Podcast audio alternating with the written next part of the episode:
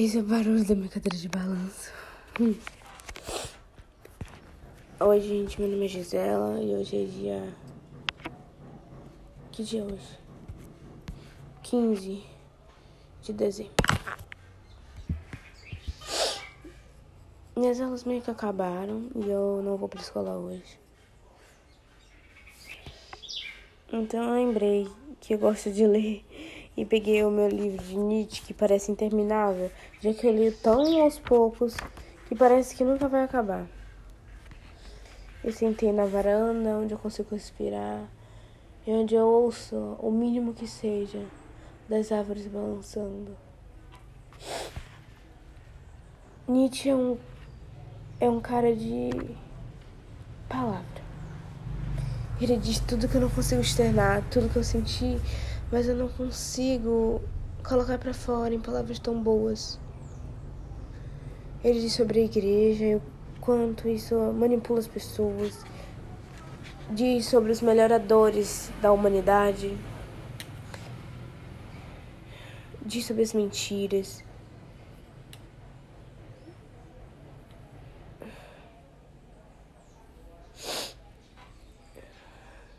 Eu queria tanto esse livro porque quando eu realmente senti que poderia estar caminhando para esse lado,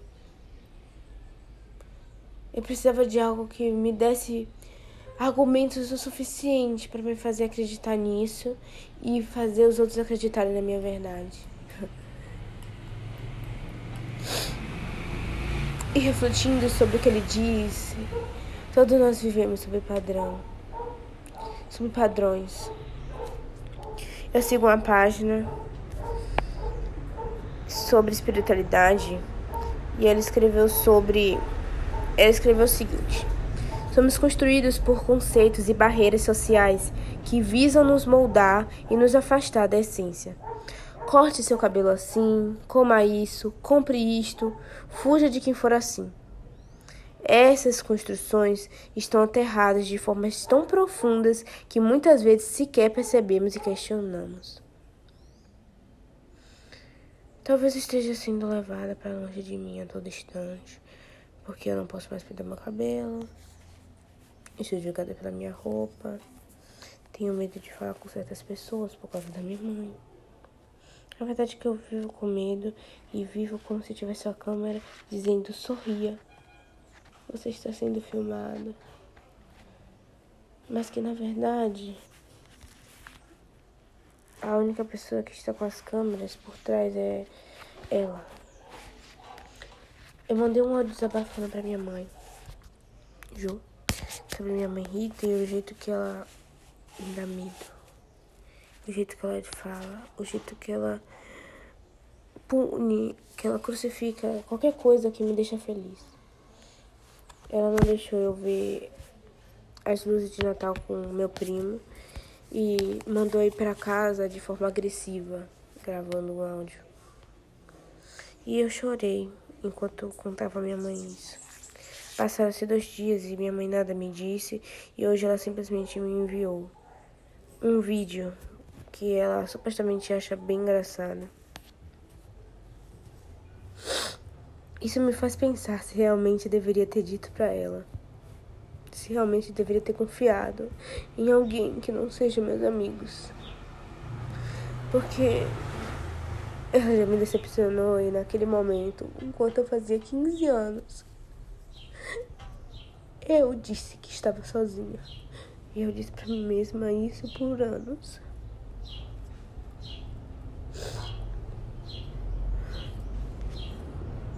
Eu me afundo no livro de Nietzsche querendo dizer o que eu realmente penso.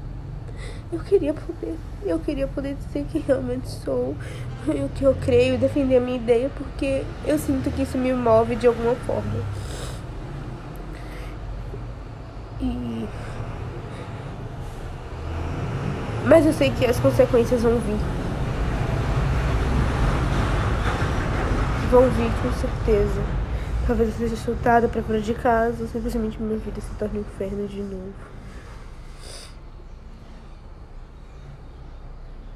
Eu fico triste por como eu preciso esconder de tudo e de todos, Alberto. por causa da minha mãe. E eu escondo a mim mesmo e a minha vida. Isso não é tão fácil e não é tão saudável quanto parece. Eu leio Nietzsche e escrevo tudo que eu poderia falar. Mas o mundo engole pensamentos diferentes, engole as pessoas que querem mudar, engole tudo que sai de fora dos trilhos, tudo que parece absurdo, porque nem é ouvido. Eu sinto que depois que fui proibida de pintar o cabelo, isso me faz querer pintar mais ainda. Minha mãe disse que meu cabelo tá feio, ela pega e me olha com desgosto. Como se dissesse que você se tornou uma pessoa tão feia.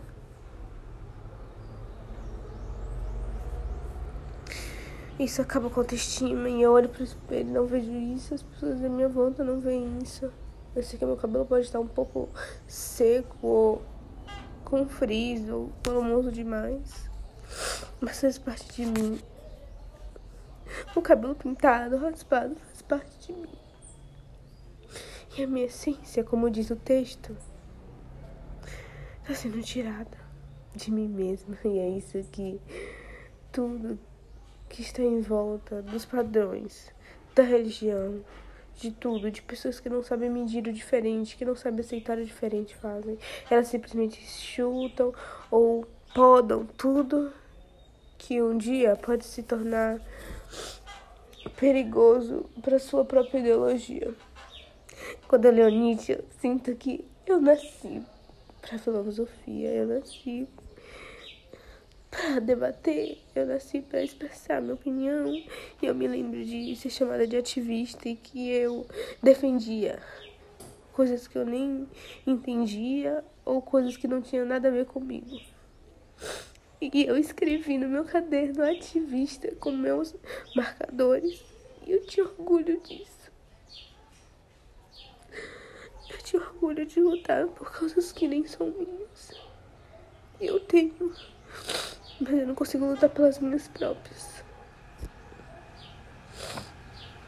Eu sinto que não tenho voz.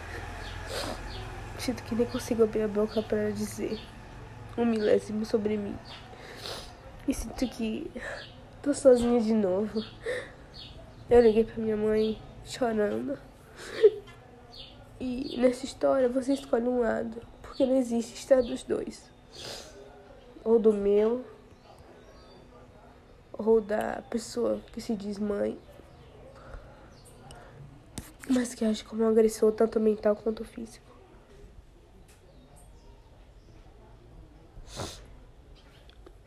Eu me sinto sozinha de novo. E ao mesmo tempo me sinto cercada por pessoas que eu conheci há tão pouco tempo. Porque é tão difícil alguém que te conhece há anos te aceitar e te amar do jeito que você é. Do jeito que você é.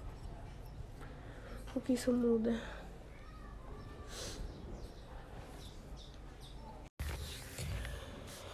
Oi, gente. Meu nome é Gisele. Hoje é dia 16 de dezembro e faz um mês que eu decidi dar uma chance ao Alberto.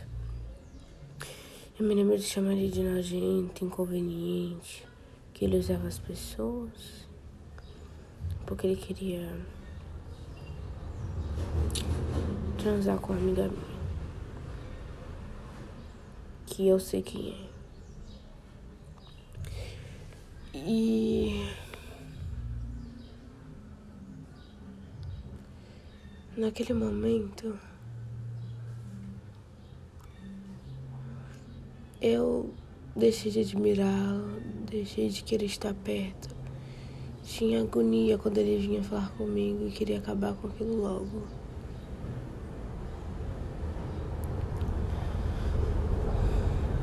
Depois que eu fiquei com uma pessoa na varanda e eu contei pra ele, tudo mudou. Eu não fiz episódio sobre isso, sobre a varanda, porque eu não quero citar nomes de quem eu fiquei, porque eu tenho medo pra caralho que descubra esse podcast. Mas.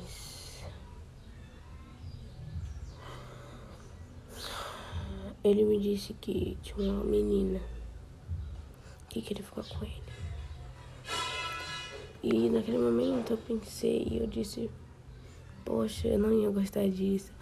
Mas ao mesmo tempo eu fiz a mesma coisa. Então eu não posso ser hipócrita. E aí eu falei pra ele fazer o que sentisse. Ele disse que não conseguia ficar com ela. Não conseguia não, que não tinha interesse, que não conseguia, porque ia pensar em mim. Ele disse isso várias vezes. Só que aí eu, ele disse coisas pra mim bonitas. Depois que a gente acabou a cal. E ele me deixou inspirada para escrever um texto. E eu escrevi. Não foi o melhor texto, mas eu disse o que eu sentia. Logo depois ele respondeu de uma forma muito rápida. E perguntou se o que ele tinha planejado para ontem ia me machucar. Eu não sabia que ele ia levar isso pra frente da garota. Porque ele disse que ela tava chamando ele toda hora e que ele não sabia se queria e tudo mais. Disse que não ia se sentir bem. Só que logo depois de eu dizer tantas coisas bonitas, ele vem com esse assunto. E aí ele falou que não era, não ia ser só ficar. E disse pra ser sincera se eu ia ficar, se ia mudar algo entre nós se acontecesse. Eu falei que sim. Aí ele falou, por que iria mudar algo? Aí eu falei, por isso, por não ser só ficar. E agora, aí ele falou, se rolar, a gente acabar tudo. E falei, não, relaxa, faz o que você sente. Aí ele falou, o problema tá aí, eu não quero te perder por isso. Eu sempre fui muito sincero, eu disse pra ele desde o começo que não poderia ter algo fechado. Primeiro porque eu tinha a Lana e eu disse pra ele que não tava contando com mais ninguém além deles. Mas se eu quisesse ficar com alguém, eu ia ficar e ele poderia ficar chateado. Só que ele sempre falou que não queria ficar com ninguém, só comigo. E sempre me disse, disse isso, que eu era única, que eu era isso e aquilo. Que não sentia vontade. E naquele dia ele me disse que disse vários nãos. Porque mesmo que eu não soubesse, ele ia ficar se culpando. Então, tudo é pensando no que eu vou achar e não o que ele quer fazer.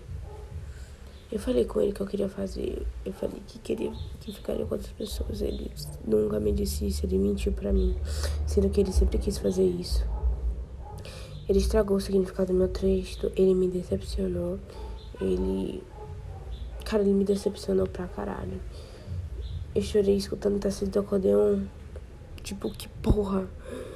Porque eu planejava 30 mil coisas que a gente poderia fazer com isso. Eu percebi que eu gostava muito mais dele do que eu imaginei. Eu deixei, eu falei com ele que deixei o que eu tinha antes para trás para viver isso com ele agora. o que ele estragou o significado do meu texto. Sabe, eu tenho segurança com isso, com mentiras, porque eu já fui traída e aceitei, e eu não quero aceitar de novo isso. Eu não quero aceitar tão pouco. Eu sempre fui muito sincera, a Lana sempre foi muito, sempre sabia das intenções dela, sabe? E eu gosto disso. Agora, Alberto me enganou. Ele me disse que eu era a única que queria só. Só me queria, mas quer transar com outra pessoa. Tipo, porra. Ele falou que não queria nem ficar com ninguém. Isso tudo foi mentira. Ele não queria ficar pelo peso na consciência que ele sentiria. E não porque ele não queria, ele sempre quis. E por isso ele surtou daquele jeito, por causa do menino que eu fiquei. Que ele nem sabe quem é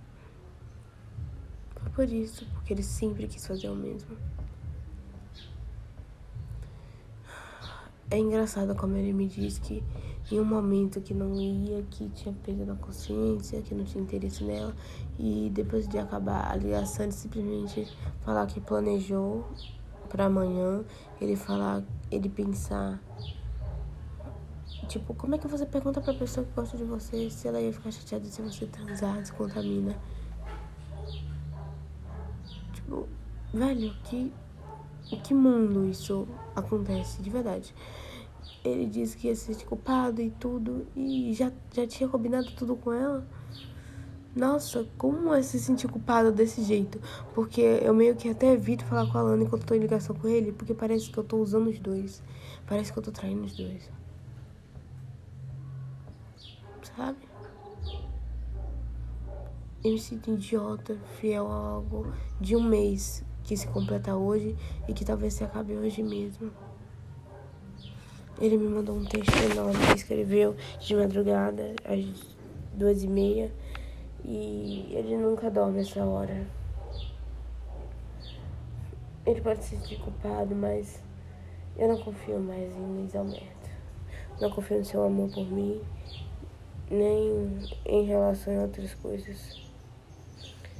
Ele me mostrou ser fútil, me mostrou ser desleal com sua própria palavra, com o que ele disse. Eu gostava dele, de verdade, eu gosto. De verdade. Eu talvez neguei isso a mim mesma, mas eu sempre fui sincera com ele.